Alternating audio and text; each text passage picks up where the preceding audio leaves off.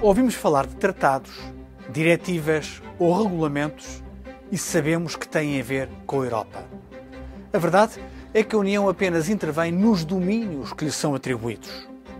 O direito da União Europeia inclui assim normas, jurisprudência do Tribunal de Justiça, princípios gerais do direito e até acordos internacionais.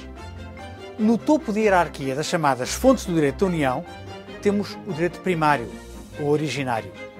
Estão aqui os tratados, que pode recordar o Minuto Europeu número 78, a Carta dos Direitos Fundamentais da União, que, como vimos no Minuto 34, tem valor equivalente aos tratados, e princípios gerais do direito, que decorrem das tradições constitucionais dos Estados-membros. Depois temos o direito secundário ou derivado.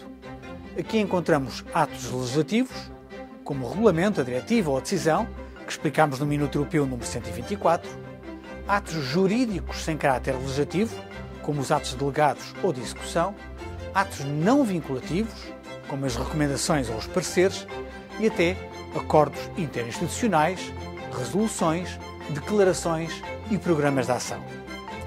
A jurisprudência do Tribunal de Justiça também desempenha um papel importante.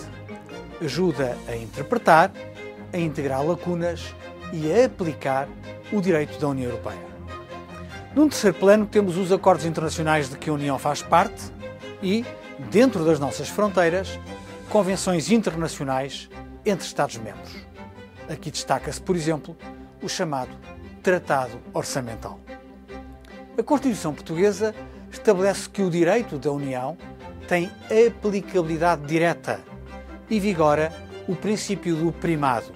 Isto significa que o direito primário europeu é reconhecido pela lei fundamental e que parte do direito derivado não precisa de qualquer lei nacional para que vigore plenamente.